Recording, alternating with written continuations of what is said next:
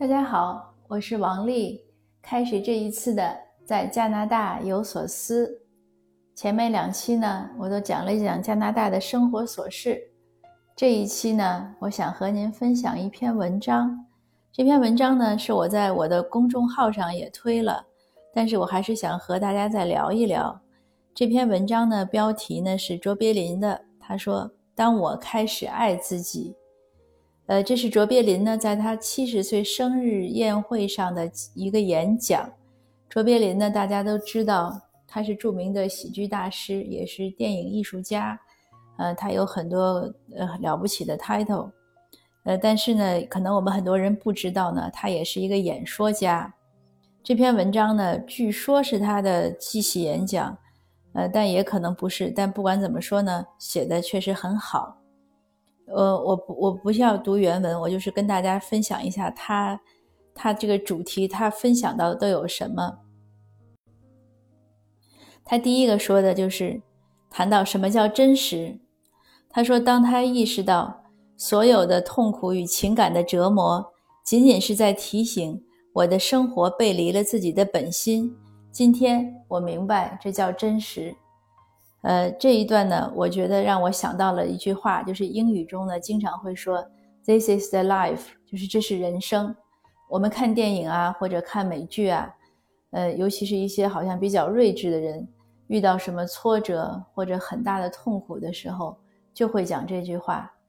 呃，我听到这句话有第一次特别有印象的，我记得是在那个电影《天使之城》，呃，应该是梅格瑞恩演的吧，他和。另外那个尼古拉斯凯奇，然后他们两个一个是天使，一个是医生。当尼古拉斯凯奇终于成为，就从天使变成人，可以和梅格瑞恩一起共度人生的时候，呃，这个梅格瑞恩发生车祸去世了，然后尼古拉斯凯奇就很伤心，呃，然后那个上天来接引他的，接引这个梅格瑞恩的天使呢？就说了一句：“他说，This is the life。”我记得是这样的一句话，这个话给我的印象很深，就是这就是人生。人生中呢，总有总有很多很多不如意，呃，好像顺利呢，或者是喜悦呢，只是其中的一小部分，绝大部分应该是平常。然后在另外，在纺锤的另外一头呢，就是非常多的不如意和痛苦。当然，这是我自己的理解了。呃，每个人呢对自己的这种生活都会有一个总结，呃，但是我在想呢，卓别林为什么会把这个放在他的，就是生日致辞的第一段？他可能对这件事更有感受，因为他是一直这样的流亡，他是犹太人，然后到美国又又流亡到，呃，瑞士吧，好像，所以他肯定是是非常有感受的，就是他这一生的跌宕起伏。那然后第二段呢，他说的也特别好。他说：“当我开始爱自己，我才懂得，我明知时机尚未成熟，那个人也没有做好准备，我仍将自己的意愿强加于人时，是多么的冒犯无理。即使那时，即便那个人就是我自己。现在我明白，这叫尊重。其实我觉得他的重点就是说，对自己的尊重。”不要给自己太多的压力，有的时候呢，没有到合适的时候，确实没有办法去做。然后延伸一下呢，这个也是我刚来加拿大之后，就是来了一段之后，我意识到我对孩子的态度，这个就是就是非常贴切的一个表述，就是尊重。就是当孩子他不愿意做什么，或者他做不了什么，或者他不想做什么，就是这样的时候，家长不要太去。Push 他，不要太去迫使他做一些事情，这是一种基本的尊重。第三个呢，他说：“当我开始真正爱自己，我不再苛求不一样的人生。我明白，发生在我周遭的事情都是对我成长的邀约。今天我称之为成熟。”然后和下面这一段呢，就是他当他爱自己的时候，他明白。我明白，在任何情况下，我都处于对的地方、对的时刻，发生的每件事也是正应该发生的，所以我很镇定。今天我称之为自信。这两段我觉得是就是互相一起一起一个说明，无论成熟还是自信，就是我们不再怨天尤人，不管发生什么事情，对也好，错也好，尤其是错的时候，尤其是我们没有抓住时机或者没有做好的时候，我们不再怪别人，或者说哎呦这个怪怪这个事情或者怎么样，就是还是像刚才那句话，This is the life，他错也是应该的，他对也是应该的，他怎么样都是应该的。当我们把心这样放淡、放平了之后，很多事情你就看淡了，你就会跟他离一个距离。你看到的就是结果，结果就在那儿，我可以接受，我不一定为他欣喜，我也不一定为他悲哀。它是个结果，它就是在那儿，它是个客观事实。就是这一层想好之后，后面的道理就都明白了，就是不会焦虑啊，也不会懊悔。所以他下一段也是这样的，他说：“当我开始真正爱自己，我不再挥霍自己的时间，不再去构想宏大的未来。今天的我只能为我带来，呃，只能只做能为我带来喜悦和幸福的事情，做那些我所热爱且能鼓舞我心的事情，以我特有的方式，按照我自己的节奏。今天我知道这叫做简单。”他就是这样，就是他不再强求，也不再去奢望，他做做好力所能及的事情。这个也是一个启发。我记得我读硕士之前呢，我不知道要怎么办。那当时呢，当然我我已经找到了我的导师，我的导师董老师就说：“他说你现在呢，你如果看的原点少，你就开始看书。”那我就看了一年多的书。那硕士到博士间隙呢，我还有半年的空档。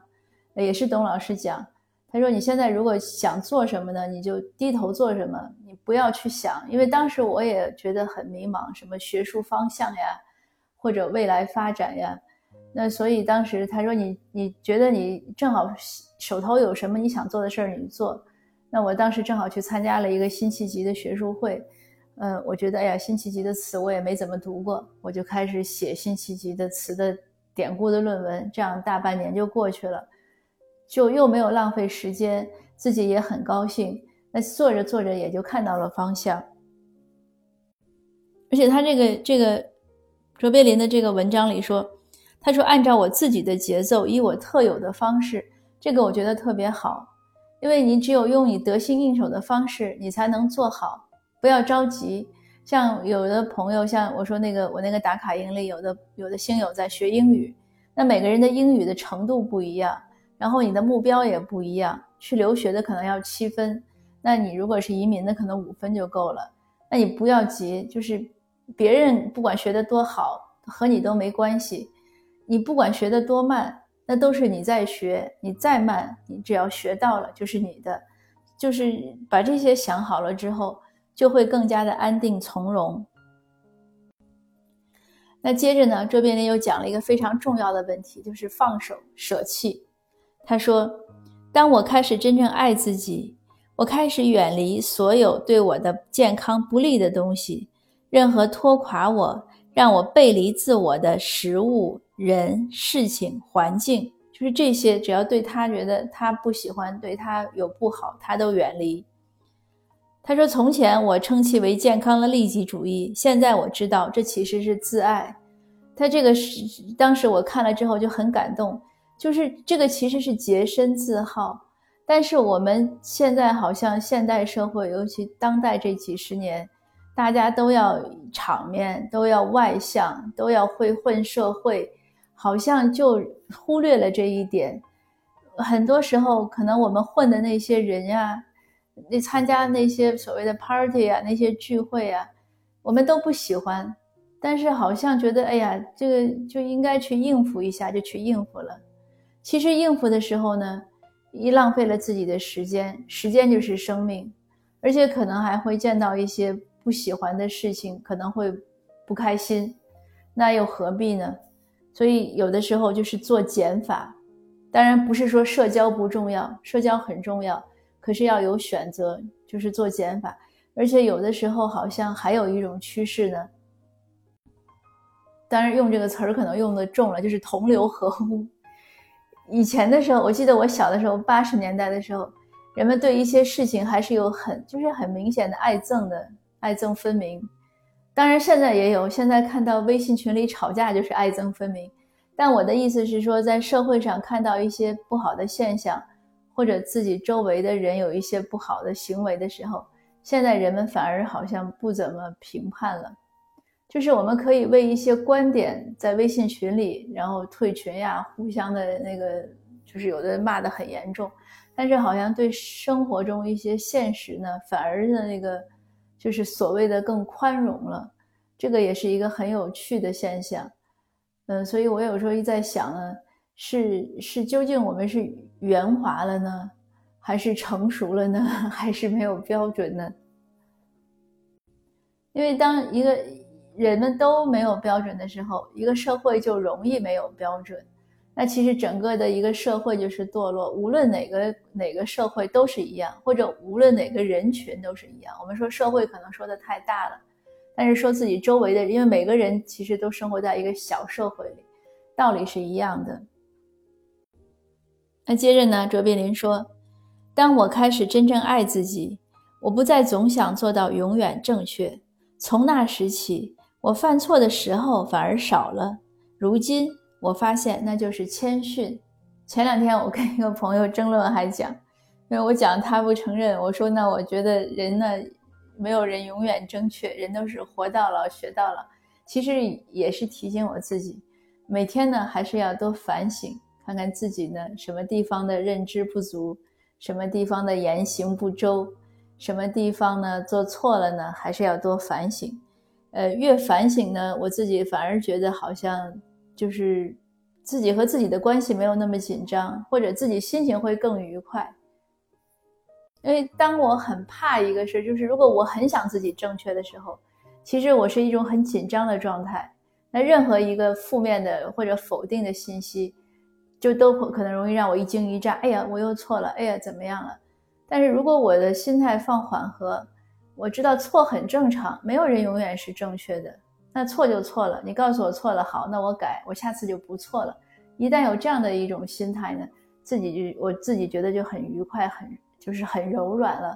尤其是和孩子呀，或者是和呃伴侣，就是和丈夫啊，或者和妻子的这种关系，呃，我我觉得如果我们能谦逊下来的时候，可能那个关系就会更加的柔和。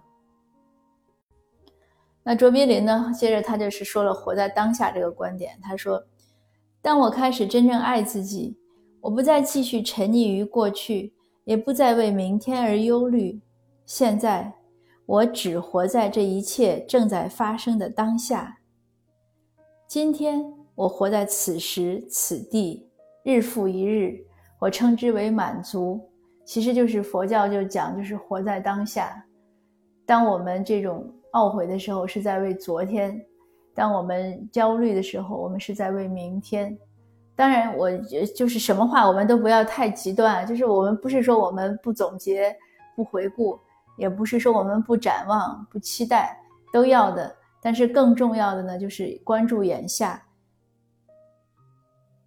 然后他接着说道：“他说，当我真正开始爱自己，我明白我的头脑可以扰乱自我。”使我变得了无生趣，但当头脑与本心相连，头脑就成为了我坚实的后盾。如今，我称这种连接为心灵的智慧。那最后一段呢？他说：“我们无需再害怕生命中的争论、冲突，或者是任何出现在与我们自己或与其他人之间的问题。”即使星星也会有碰撞在一起的时候，而从它们的撞击中，新的世界将会诞生。今天我知道，这就是生命。那最后这一段是是太这个高大上的激励了。呃，如果是都碰撞的能产生生命了，这个碰撞也是也是很很大的。但是也是告诉我们，就是有摩擦呀，或者有一些意见相左啊，不要紧，就是你支持中医。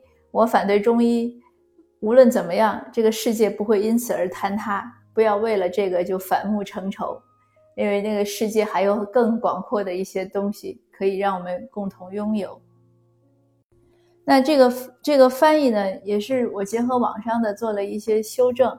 我在那个公号文章中呢，因为这个文章不长，所以我特意放了英文原文。大家如果有兴趣呢，也可以去看一下，它那个英文原文呢也是很优美的。那今天的分享呢就到这儿，这些文字呢带给我很多启发和感动，也希望呢能带给您同样的一些感受。呃，那那我们今天就到这儿，谢谢，呃，下次见。